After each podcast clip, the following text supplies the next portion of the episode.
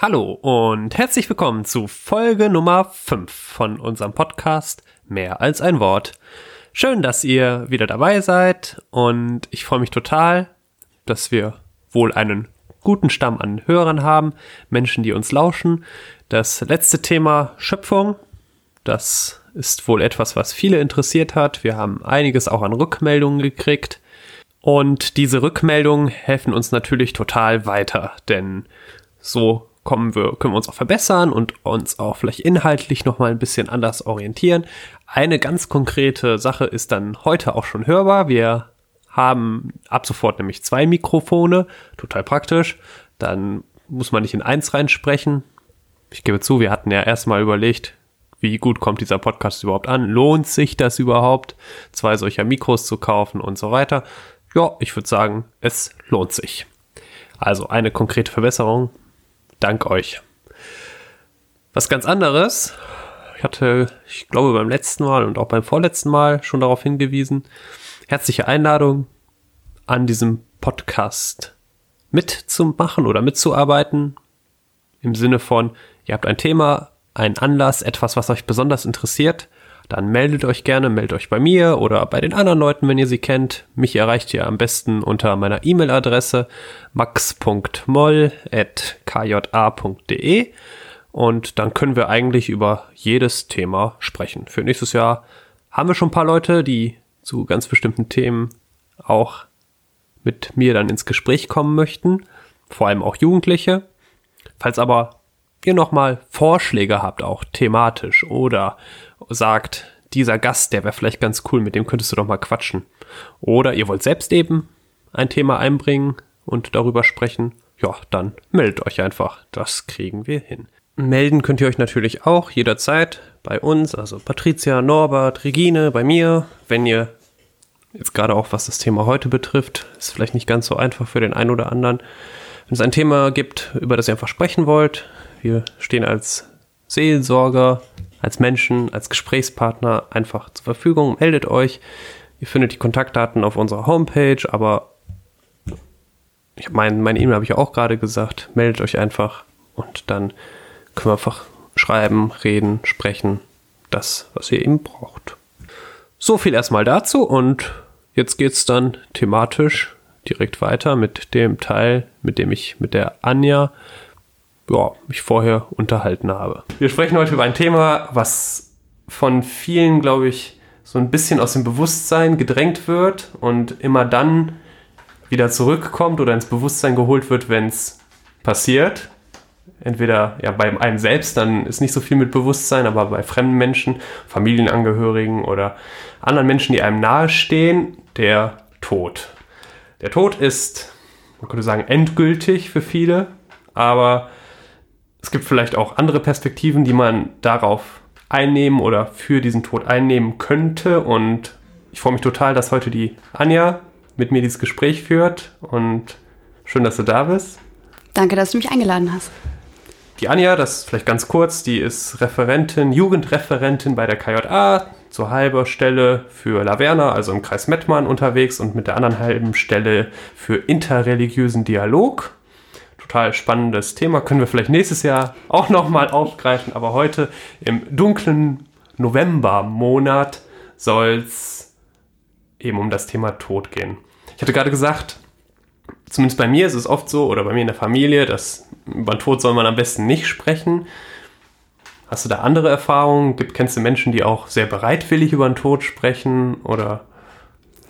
Also, ähm, ich selbst habe die Erfahrung gemacht, ähm, über Tod zu sprechen, dass das eigentlich gut tut, dass, dass es hilft, ähm, irgendwie auch sich über die eigenen Gefühle klar zu werden. Aber ähm, ja, so viele Menschen, wie ich getroffen habe, ähm, so viele verschiedene Meinungen und Gedanken gibt es irgendwie auch dazu. Ne? Also die, den einen fällt das eher leicht und ähm, vielleicht liegt es dann auch noch mal dran, warum derjenige gestorben ist und in welchem Alter. Und die erzählen dann gerne davon und es gibt andere, die ähm, ja, die wollen das unbedingt vermeiden. Die haben irgendwie Angst oder, oder die haben auch Angst, dass Gefühle wieder hochkommen, die sie irgendwie hatten, als, als dieser Mensch gestorben ist. Aber für dich selbst würdest du sagen, das ist eher, hast du heilsam gesagt oder sehr wohltuend oder? Ja, schon. Also für mich ist es wirklich eher so, ähm, ich kann meinen Gefühlen dadurch auch nochmal Ausdruck verleihen oder auch schauen, wie gehen denn andere mit dem Tod dieses Menschen um. Und ähm, ja, ich merke halt irgendwie bei jedem äh, Menschen, der mir lieb war, der, der gehen musste, der gestorben ist, ist es auch nochmal anders. Also ähm, ich spreche zum Beispiel über meinen Opa ganz anders, weil er einfach ein erfülltes Leben hatte, weil er lange leben durfte. Ähm, als über meinen Cousin, der mit 18 Jahren gestorben ist. Von daher, das sind einfach auch je nachdem, ähm, wen man da verloren hat, ähm, verbindet man dann nochmal andere Erinnerungen, andere Gefühle mit und je nachdem ist es auch unterschiedlich leicht oder schwer, darüber zu reden. Hast du dir schon mal Gedanken über deinen eigenen Tod gemacht? Ja, ähm, genau, eigentlich im Zusammenhang, wenn man selber sieht, äh, andere Menschen gehen aus dem eigenen Leben, dann bin ich natürlich angefangen, darüber nachzudenken. Ähm, und ich kann mich erinnern, dass ich eigentlich erstmal mit so ein bisschen Trotz reagiert habe, so von wegen, äh, so, ähm, naja, wenn jemand, äh, die sind jetzt gegangen, ähm, ja, aber das motiviert mich jetzt noch mehr, das, was jetzt im Leben gerade bei mir passiert, noch mal mehr wertzuschätzen, noch so ein bisschen so Carpe Diem mäßig zu sagen, naja, ich nutze halt den Tag und ähm, ich weiß einfach nicht, wann, wann mein Leben zu Ende ist.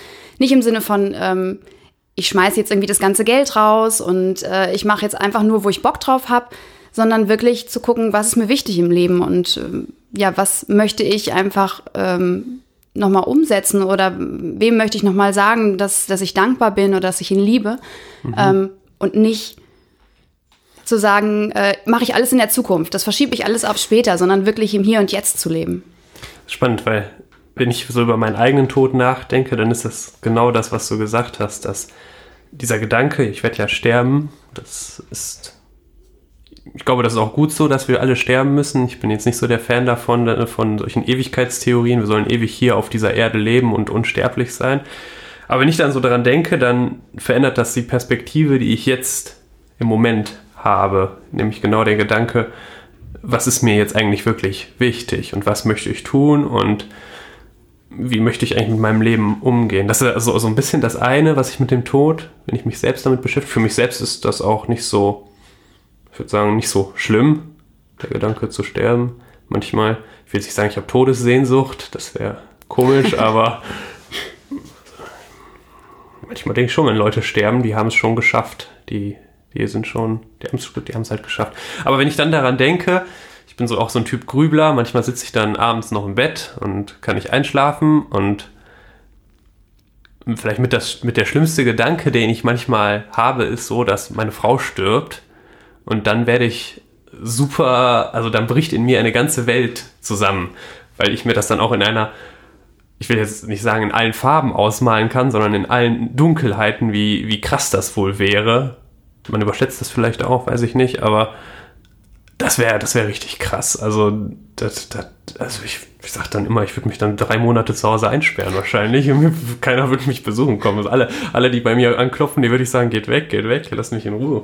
Aber das so, so das, das würde mich wirklich aus dem, aus dem Leben werfen. Aber mein eigener Tod, ja. Ich, ich glaube auch, also das ist schwieriger, zumindest, vielleicht auch, weil wir noch relativ jung sind, weil wir uns noch nicht so intensiv damit auseinandersetzen müssen. Aber ich glaube, das eigene Gehen ist irgendwie so, naja, es ist halt irgendwie weit weg. Und klar, wir wollen alle keine Schmerzen haben, wenn wir gehen, aber an sich, dass es irgendwann vorbei ist, finde ich, ist okay. Aber es ist viel schlimmer, äh, und das habe ich halt auch äh, in meiner Zeit als Pastoralreferentin erlebt, als ich selber beerdigt habe, für die, die übrig bleiben, die da bleiben, die weiterleben müssen, ist es viel, viel schwieriger.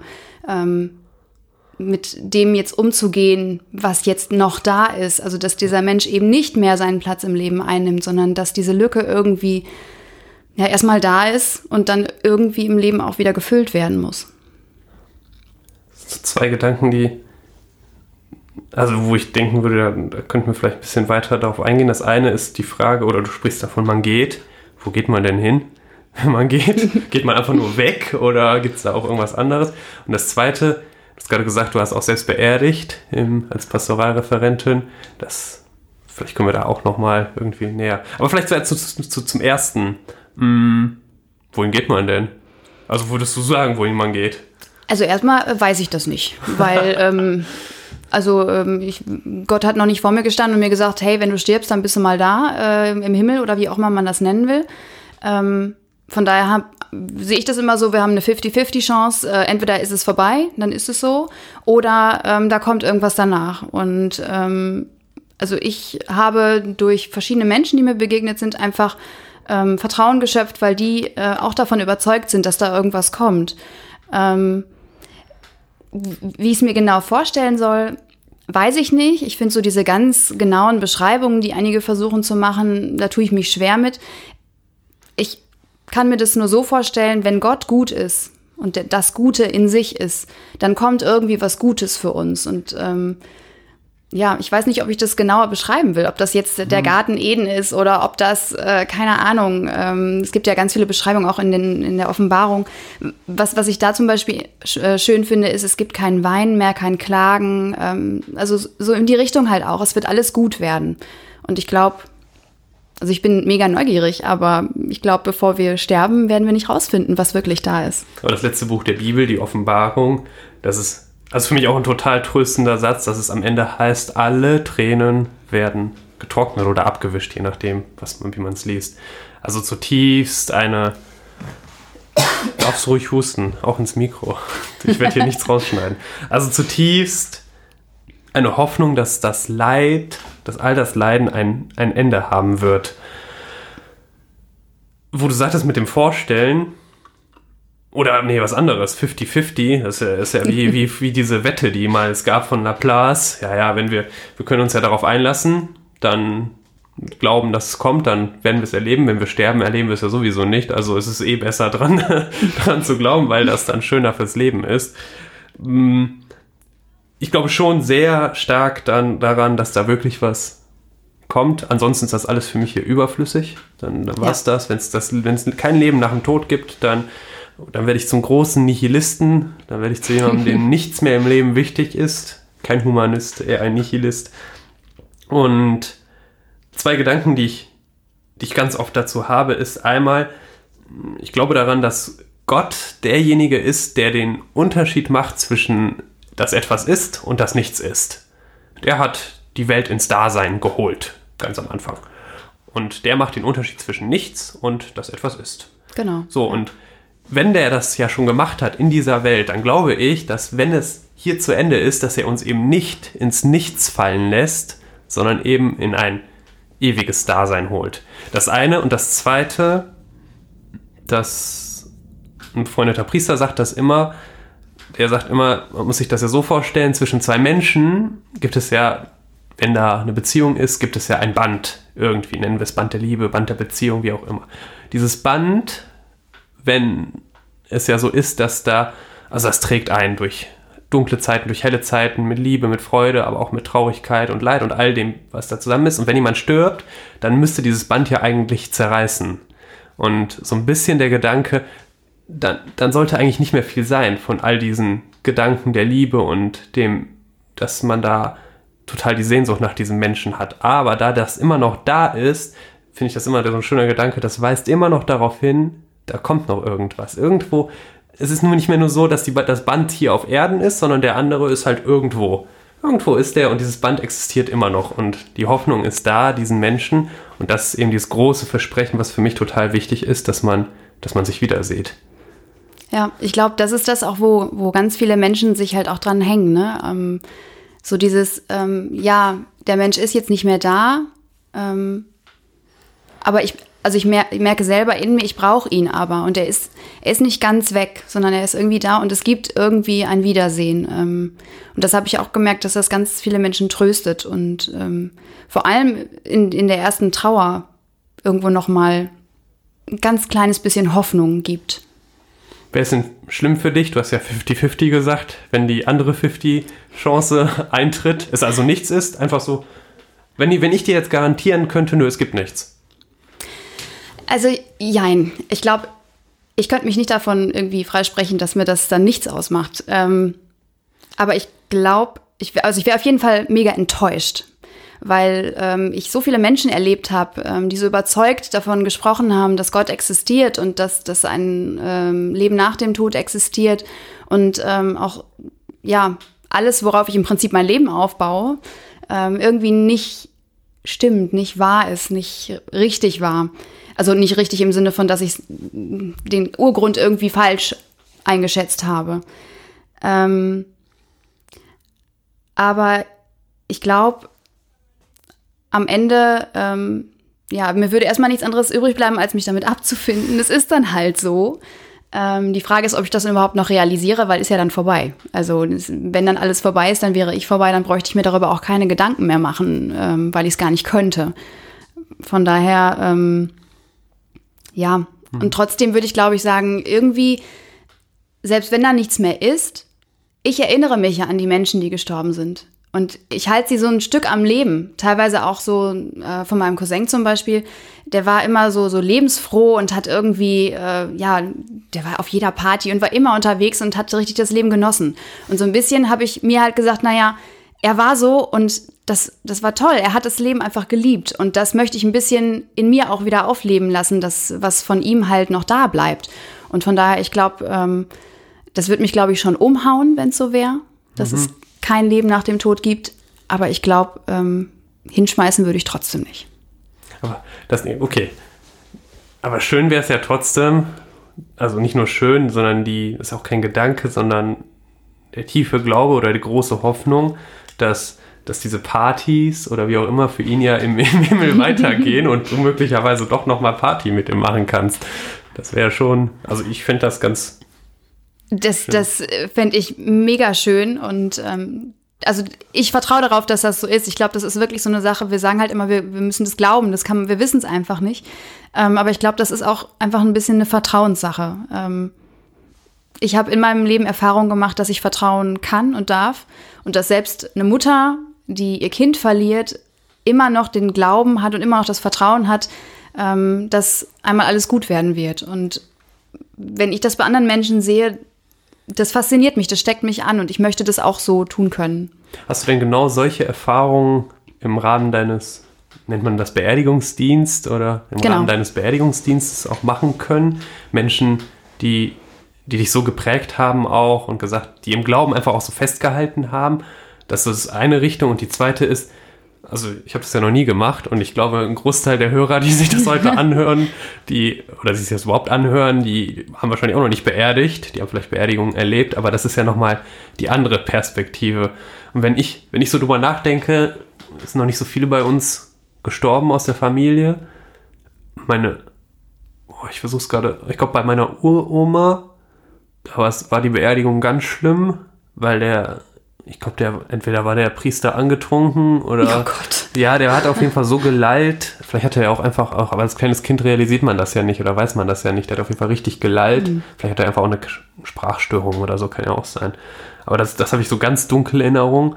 Und da die zweite Beerdigung von meinem Opa, also da fand ich, ich fand das so kalt irgendwie, wie der das gemacht hat, so distanziert und da war ich schon deutlich älter, war ich auch schon, war ich schon im Studium, habe mich schon auch ganz anders mit den Themen auseinandergesetzt, aber das fand ich so irgendwie, so als wenn dieser Mensch da, also der, der Priester war das, das überhaupt nicht an sich heranlassen wollte. So gar nicht, so überhaupt nicht. Vielleicht, ich weiß nicht, wie, wie war das denn für dich? zu beerdigen? Ganz, da kann man, wenn man es mal fragen kann, ganz im Allgemeinen. Also vielleicht noch kurz zu deiner ja. ersten Frage. Ja. Ähm, also ich habe ganz verschiedene Menschen erlebt. Es gab Menschen, die ähm, ihr ganzes Leben lang sehr intensiv und sehr stark an Gott geglaubt haben und ähm, wo auch deren Verwandten das getan haben und ähm, ja, wo ich eigentlich gar nicht mehr viel machen musste, sondern wo einfach ähm, das Dasein und das genau Begleiten ähm, dieser, dieser Hoffnung das Einzige war, was die eigentlich gerade noch brauchten. Und da sehr gefestigt waren. Und das hat mich fasziniert, wie man ähm, so stark und so intensiv glauben kann, ähm, dass ja der Zweifel eigentlich fast gar nicht da war. Aber ich habe auch genau das Gegenteil erlebt. Also auch Menschen, die unheimlich gezweifelt haben und unheimlich gekämpft haben ähm, mit diesem Gedanken, dieser Mensch ist jetzt wirklich nicht mehr da und wie soll das Leben überhaupt weitergehen? Ähm, ja, und ich glaube, das ist auch ähm, das, was diesen Dienst ähm, der Beerdigung so besonders macht. Man erlebt jedes Mal ein neues Schicksal, einen, einen neuen Menschen, eine neue Familie. Ähm, und zwar nicht irgendwann, sondern in einer ganz existenziellen Situation. Und ähm, ich muss echt sagen, ähm, ich bin ja, naja, gerade für den Beerdigungsdienst auch noch nicht sehr alt, muss man einfach dazu sagen, aber es gehörte zu unserer Ausbildung im Bistum Vielleicht Münster. sagst du mal kurz, wie alt du bist. Genau, ich bin, ja ich bin keiner. gerade 30 und ähm, ich habe angefangen mit dem Beerdigungsdienst, da war ich 28, glaube ich, genau. Und ähm, das gehört einfach zur Ausbildung jetzt oder gehört jetzt zur Ausbildung im Bistum Münster dazu, dass äh, die Pastoralreferenten auch direkt für den Beerdigungsdienst ähm, geschult werden. Und ja, es war so ein bisschen ins kalte Wasser werfen, aber auf der anderen Seite auch mega faszinierend, ähm, diese Arbeit tun zu dürfen. Aber es ist halt wirklich herausfordernd. Ich kann nicht einfach, wie ich zum Kindergottesdienst hingehe, zu einer Beerdigung hingehen. Das geht einfach nicht. Das ist, das ist was ganz anderes. Ähm, und es ist ja auch jedes Mal einfach eine Herausforderung, sich wieder auf diese Menschen einzulassen und auf dieses Leben, was, was zu Ende ist, einzulassen. Du hast gerade gesagt, es war ähm, bei deinem Opa, glaube ich, ne, dass das irgendwie die Beerdigung so, so Distanziert, distanziert kalt. irgendwie rüberkam. Und das war immer so meine Angst, dass ich nicht, also Angst hatte, dass ich hinterher so rüberkomme und dass diese Feier so wird. Ähm, und deswegen habe ich gerade auch bei der Vorbereitung mit den Menschen, wo ich die dann besucht habe ähm, und die so ein bisschen erzählt haben, äh, immer direkt dazu gesagt, ähm, es geht darum, dass wir gemeinsam für ihren lieben Verstorbenen eine wunderschöne Feier organisieren. Es geht um ihren lieben Menschen. Es geht nicht um, um irgendeine Religion, um irgendein Ritual erstmal, sondern es geht um diesen Menschen. Und wir gestalten das so, dass es für ihn, für sie gut ist.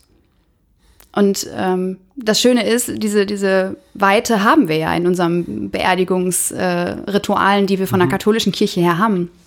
Da ist nicht äh, ein genauer Ablauf, der runtergerattert wird. Das ist in, in ja, das ist in vergangenen Jahren oder in den letzten Jahrzehnten oft so gemacht worden, aber faktisch müssen wir uns da nicht dran halten, sondern dürfen ganz individuell schauen, was ist wichtig, was braucht dieser Mensch gerade, was brauchen vor allem auch gerade die Angehörigen. Also es gibt quasi einen Rahmen, den gibt es vielleicht, aber in dem darf man sich sehr frei Genau. auch bewegen. Das ist sehr spannend. Das eine und also das, jetzt hast du viel von der Herausforderung auch gesprochen, was ich total, ich habe es selbst nicht erlebt, aber wenn ich mir das vorstellen würde, sich immer wieder neu darauf einzulassen, auf diese Menschen, Schicksale, Geschichten, die dort sind. Aber das andere, wovon du sprachst, war total faszinierend. Was, was ist denn, was ist denn das Faszinierende?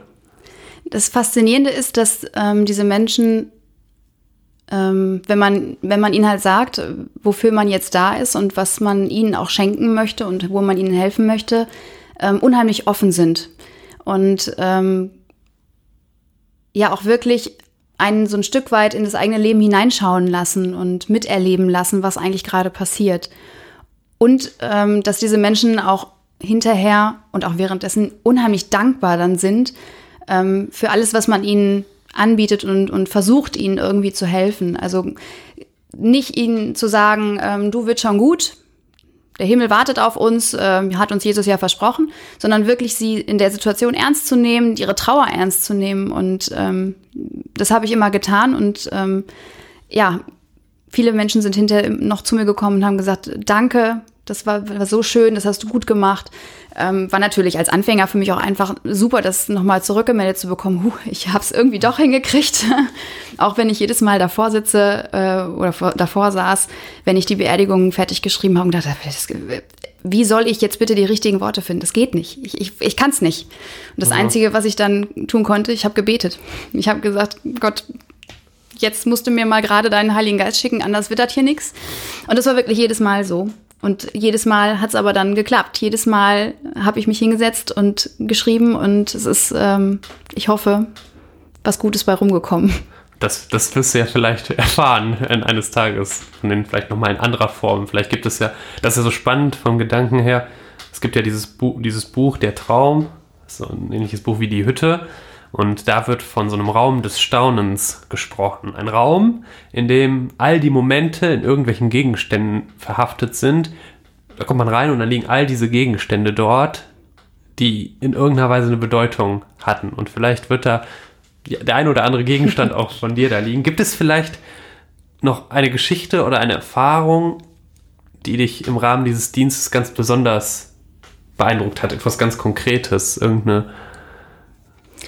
Ja, ähm, also das ist, ist irgendwie eine ganz besondere Erfahrung, weil sie gerade nicht so einfach und positiv war. Ähm, da ging es um ähm, einen, einen verstorbenen einen Mann ähm, und die Frau wollte ihn eigentlich gar nicht katholisch beerdigen lassen. Ähm, die hat sich da sehr erst gesträubt. Ähm, aber der Bruder vom Verstorbenen, ähm, der äh, war sehr aktiv bei uns in der Gemeinde und dem war das wichtig. Und irgendwie hat er gesagt, naja, vielleicht fragen wir mal die Anja. Vielleicht kriegt die das so individuell hin, ähm, dass das für dich gut ist. Und wir haben uns dann an den Tisch gesetzt, alle zusammen und miteinander gesprochen. Und ähm, ja, das war hinterher eine ganz, ganz besondere ähm, Beerdigung. Wir waren auf dem Waldfriedhof. Ähm, also auch nochmal ne, nicht der Standardort. Gerade für katholische Beerdigungen sind wir eigentlich immer gerne auf unseren ganz normalen Friedhöfen, wo alles schön mit Blumen bepflanzt ist und so. Ähm, von daher auch nochmal eine besondere Erfahrung. Und ähm, wie diese Frau dann wirklich Abschied nehmen konnte ein Stück weit und ähm, das auch wirklich getan hat und äh, auch in dem Ritual irgendwie so ihre Momente gefunden hat, wo sie einfach auch ihre Worte nochmal sagen konnte und, und ihr es dazu tun konnte. Das ähm, fand ich dann, fand ich faszinierend und hat mich irgendwie auch mega bewegt. Danke dir. Danke dir auch für, für die ganzen anderen Worte und Gedanken und mit, also Dinge, die du mitgebracht hast, auch aus deinem Leben mit eingebracht hast. Das Thema Tod, ich bleibe dabei, für, mich ist das jetzt immer noch nicht einfacher, darüber zu sprechen komplett. Nein, das wird es auch, glaube ich, nicht. Das wird es auch nicht, aber ich merke jetzt gerade auch, wie gut tun würde ich das nicht sagen, aber dass es innerlich wirklich was verändert, wenn man darüber ins Gespräch kommt. Und so hoffe ich wirklich, dass der ein oder andere oder die ein oder andere manchen Gedanken vielleicht aus diesem Gespräch jetzt mitnehmen kann. Ich danke dir, Anja, dass du dir die Zeit genommen hast. Gerne. Dabei zu sein und ja, es wird jetzt ein ziemlich harter Cut. Gleich kommt der Heilige des Monats und dann ja, dich, dich hören wir dann im nächsten, im nächsten Jahr auf jeden Fall nochmal. Bestimmt. Danke. Mach's gut. Tschüss. Der Heilige in diesem Monat, ich würde fast behaupten, den kennt fast jeder. Durch zahlreiche Lieder, gerade auch um den 11.11. .11. herum, ist der heilige Martin. Ein Mensch, und ich möchte euch an der Stelle von Zahlen, Daten und Fakten oh, so halbwegs verschonen und einfach nur darstellen oder ein bisschen darüber sprechen, was diesen Menschen so besonders gemacht hat. Ein Mensch, der vom Soldaten zum Mönch zum Bischof wurde. Ziemlich verrückte Geschichte auch und zeigt auch mal wieder, welche Wege Gott oder welche Geschichten Gott mit uns Menschen wirklich vorhat. Es gibt natürlich diese, man müsste schon sagen, Legende über diese Mantelteilung, die Martin durchgeführt hat. Und man weiß nicht, hat das stattgefunden, hat es wirklich stattgefunden? Spielt aber auch, ich würde sagen, gar nicht mal so eine große Rolle, denn solche Legenden, solche Überlieferungen deuten immer auf eine Sache ganz besonders hin. Darauf, was diesen Menschen, den heiligen Martin, im Wesentlichen ausgemacht hat. Ein Mensch, der bereit war, sich für andere Menschen einzusetzen, der nicht Halt gemacht hat vor der Not, die Menschen hatten und der sich eingesetzt hat für die Armen, für die Menschen, die unterdrückt worden sind und damit wohl auch zu dieser Legende der Mantelteilung beigetragen hat. Ein Heiliger, der man könnte sagen, gerade in dieser Zeit, in einer Zeit, die vielleicht dadurch geprägt ist, dass einige Menschen nicht mehr sich für andere einzusetzen scheinen, gebraucht wird. Als Vorbild. Für uns und man könnte meinen, auch für zukünftige Generationen. Da ist es gut, dass wir in dieser Zeit und erstaunlicherweise sind es ja viele, viele Tage, die Martinsfeste gehen, an diesen Heiligen auch denken. Ich hatte ja gesagt, ich will euch von Fakten heute verschonen an eine Sache komme ich nicht vorbei, denn ist schon ein paar Jahre her.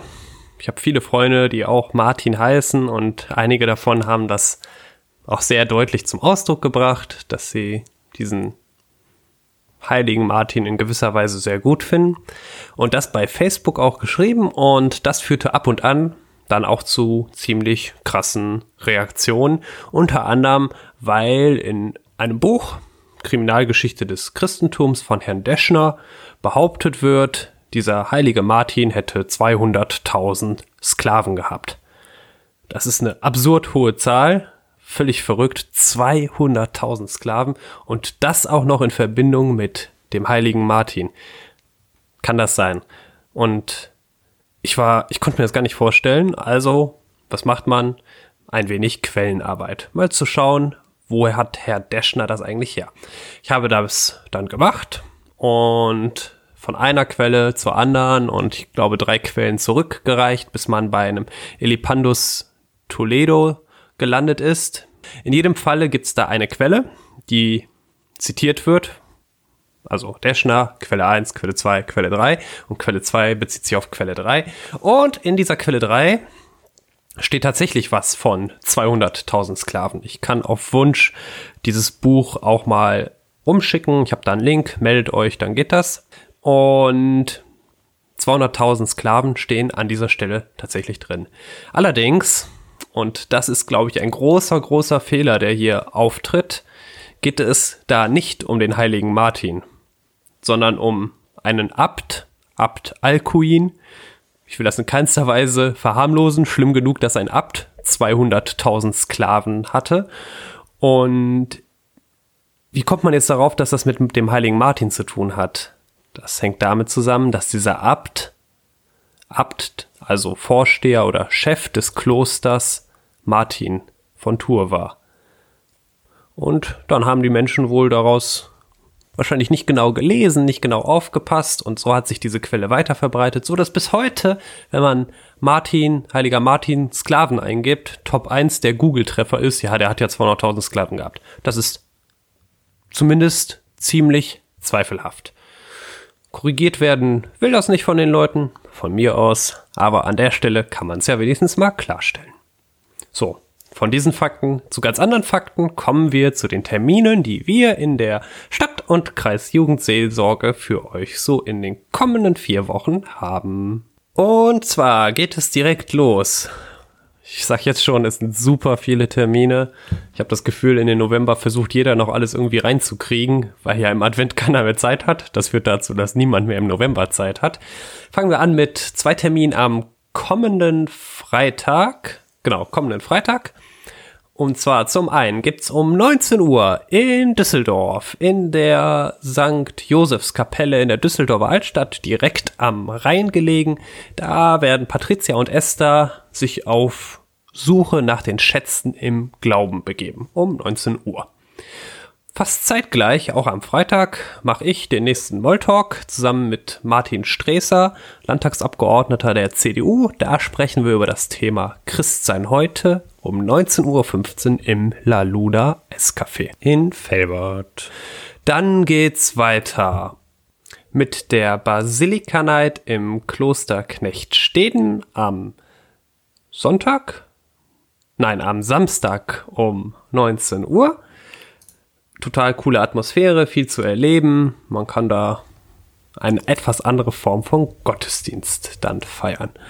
Und weiter geht's mit dem U-Cut Bunch am 23. November 10 Uhr. Thema weiß ich noch nicht so genau, da darf ich was machen. Es gibt K5 Star Wars, ich glaube aber die Karten sind ausverkauft am 26. Ja doch, ich glaube die sind schon weg. Sonst schaut auf der Homepage, da findet ihr alles. Am 29. November Nacht der Lichter in St. in St. Neuss, in St. Peter in Neuss-Rossellen und zeitgleich um 19.30 Uhr der nächste Update-Gottesdienst um 19.30 Uhr in der Franz von Sales Kirche in Düsseldorf. Thema ist in guter Hoffnung und glaube, dass das eine wirklich, wirklich coole Sache wird. Am Sonntag danach, dem 1. Dezember, ist wieder offene Kapelle in Düsseldorf 15.30 bis 18.30 in der St. Josefskapelle in der Düsseldorfer Altstadt. Kommt einfach vorbei, genießt die Atmosphäre, schaut, was da vorbereitet worden ist. Es folgt am 3. Dezember Durchblick, ein Filmabend in der Botschaft. Am 6. Dezember nochmal Schatzsucher und ein letztes Angebot auf ja, zwei Angebote, auf die ich, die ich noch hinweisen möchte. Einmal die Zeit-WG vom 8.12. bis zum 13.12. gemeinsam zu leben. Morgens geht man halt arbeiten, Schule, Uni oder hat halt frei. Nachmittags oder je nachdem, wann man nach Hause kommt, kommt man nach Hause, dann eben dorthin. Abends gibt's Essen und Impuls und nachts geht man schlafen oder redet einfach über verschiedenste Themen, die einem bewegen. Das Ganze kostet 20 Euro und findet im Jugendhaus Laverna in Neviges statt. Ich fände cool, auf Wunsch gibt's Einzelzimmer. Ich fände wirklich cool, wenn da sich noch ein paar Leute finden, die einfach Lust haben, eine Zeit zusammenzuleben. Und in dieser Woche, letzter Termin jetzt für heute, 10. Dezember, da bieten Patricia, Regine, Norbert und ich die nächste Jugendmesse in Düsseldorf an. In der Kreuzherrenkirche kommt man normalerweise nicht ganz so einfach rein, es sei denn, man ist Schüler. Um 19 Uhr, 10. Dezember, Düsseldorf, Ratinger Straße in der Kreuzherrenkirche. Wie immer, alle Termine auf unserer Website frechundfrisch.de. So, das war's erstmal.